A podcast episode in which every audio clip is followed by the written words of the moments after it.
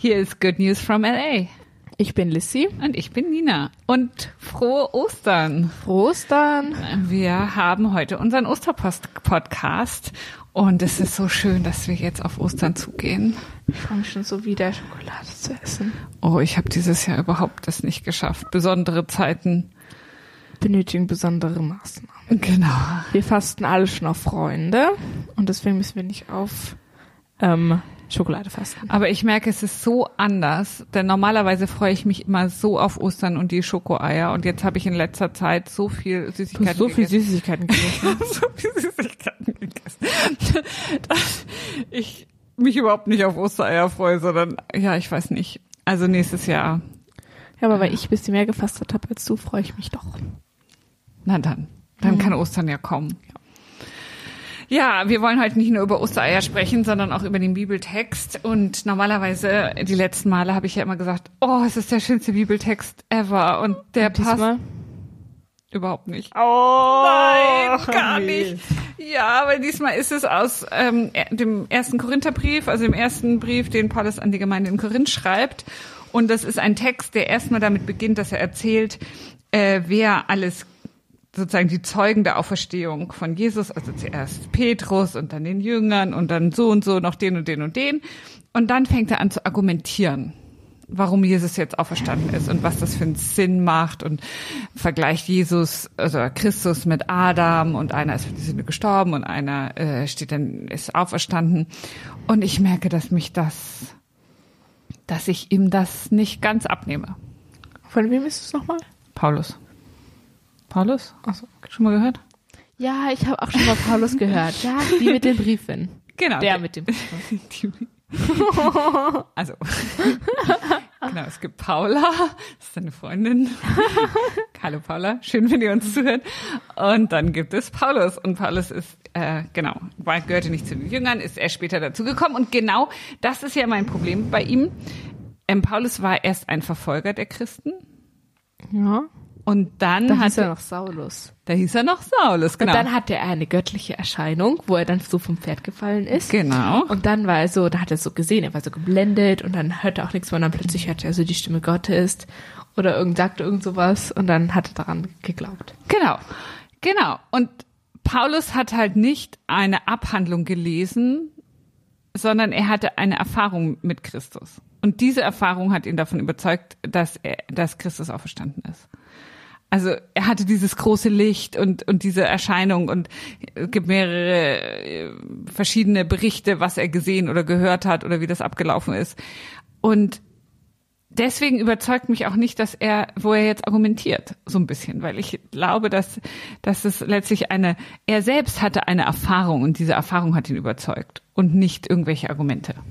Ach so. Aber kann einen überhaupt Argumente überzeugen? Bei der Auferstehung? Ja. Ja, eben schwer, finde ich. Also ich meine, ich bin auch nicht durch Argumente überzeugt. genau, Auch wenn ich jetzt keine Erscheinung hatte, aber ich bin durch, keine Ahnung, Glaube überzeugt. genau. Also da, das würde ich nämlich auch sagen. Also ähm, ich glaube nicht, dass es dich jetzt so richtig überzeugt, wenn ich sage, also Simon Petrus vor 2000 Jahren hat gesagt, dass Christus auferstanden ist. Also ich glaube, mit über Argumenten kommt man bei Glaube bei mir eh nicht so weit. Genau, und das ist ja eigentlich gerade auch der äh, das, was letztlich Glauben ausmacht, dass wir sagen, Glaube ist eben Glaube und nicht Wissen. Und es ist und und es ist dazu noch ein Geschenk, ob wir glauben. Also Ja, es ist keine Erörterung, wo man Pro- und Kontraargumente aufschreiben kann. So funktioniert das nicht. Genau, und das ist mein Problem bei unserem Predigtext. Für mich ist das letztlich eine Erörterung, die sehr klug ist und alles, will ich gar nicht sagen, aber letztlich nicht mein Herz berührt. Und Auferstehung ist etwas, was ich letztlich, ähm, was mein Herz tief berührt und was der Urgrund meines Glaubens ist, ähm, aber nicht durch Argumente. Und wenn ich den ersten Teil da lese, wo er schreibt, ja, und äh, dann hat ihn äh, Käfers, also Simon Petrus gesehen und dann die zwölf, musste ich natürlich an Marc-Uwe Kling denken. Was hat er gesagt? Marc-Uwe Kling ist der mit dem Känguru. Ja, den kenn ich schon. Alle, die den nicht kennen, ihr müsst mal, und wir sind nicht von ihm gesponsert, so berühmt sind wir leider nicht, ihr müsst mal bei Google eingeben, Marc-Uwe Kling, Verschwörungstheorien. Und äh, da beschreibt er das perfekte Gerücht. Kennst du die Stelle? Ich glaube schon, aber du erzähl mal. Also ich, was?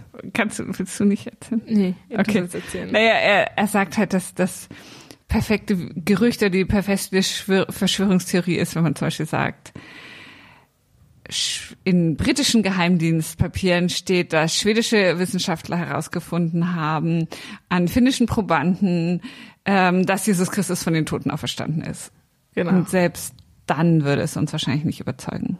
Und es dürfte uns auch gar nicht überzeugen, denn dann wäre es ja nicht Glauben, sondern Wissenschaft. Ja. Sehe ich genauso. Und deswegen bin ich nicht zufrieden mit, mit der, mit dem. Aber äh, schau, wir haben jetzt auch jetzt trotzdem was aus dem Predigtext gelernt. Genau. Also ich finde da viel schöner zum Beispiel das Markus-Evangelium, wo dann Dein beschrieben Lieblings-Markus. mein Lieblings-Markus-Evangelium. Und einfach die Beschreibung, wie andere Menschen reagiert haben oder wie andere Menschen sich vorgestellt haben, dass Menschen darauf reagiert haben. Also ich kann da viel mehr aus Geschichten äh, er, er, erleben, miterleben als aus äh, Argumenten. Aber gibt es eigentlich so eine Auferstehungsgeschichte? Also ich meine, bei Jesus, äh, bei Geburt an Weihnachten ist es ja eigentlich schon ziemlich, also so, es wird immer das Lukas-Evangelium da genommen, gell? Das, was wir immer alle kennen.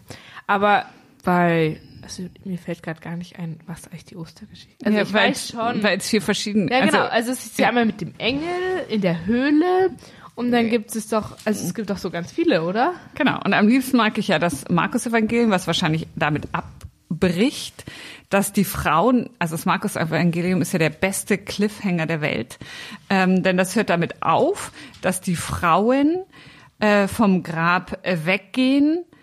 Also ähm, es kommt sozusagen ein, ein, ein Engel, eine Erscheinung und er sagt, ja, also hab Und am Ende sagen sie doch noch, und sie sagten es niemanden oder so, oder? Genau, denn sie fürchteten sich sehr. Der beste Cliffhanger der Welt, denn sie mussten natürlich was gesagt haben, weil wir heute noch darüber reden.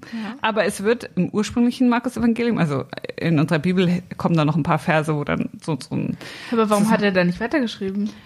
warum hat er nicht, weil Markus, so ist jedenfalls meine Markus-Deutung, komponiert das Markus-Evangelium so, wir sollen uns immer mit den Jüngern identifizieren. Also der Leser und die Leserin ist praktisch, sind die Jünger. Die Jünger, die immer nicht richtig glauben und sich immer falsch verhalten und immer so ein bisschen äh, die Dofis sind, ja.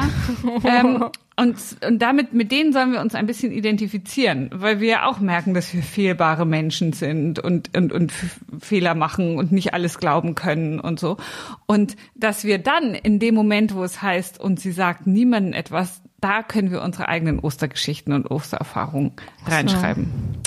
Aber dieses ganze Pfingsten, steht es, muss es nicht auch irgendwo in irgendeinem Evangelium stehen? Ja, Das steht dann in der Apostelgeschichte, das ist sozusagen der zweite Teil vom Lukas-Evangelium. Also das Lukas-Evangelium äh, wird weitergeschrieben und da haben wir Pfingsten. Und dann auch zum Beispiel ganz viel über Paulus.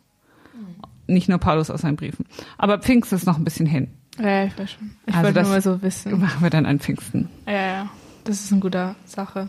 Und was willst du jetzt wirklich sagen? Christus ist auferstanden, er ist wahrhaftig auferstanden. Jetzt lacht sie. Wir wünschen euch ein, ein ganz frohe Ostern.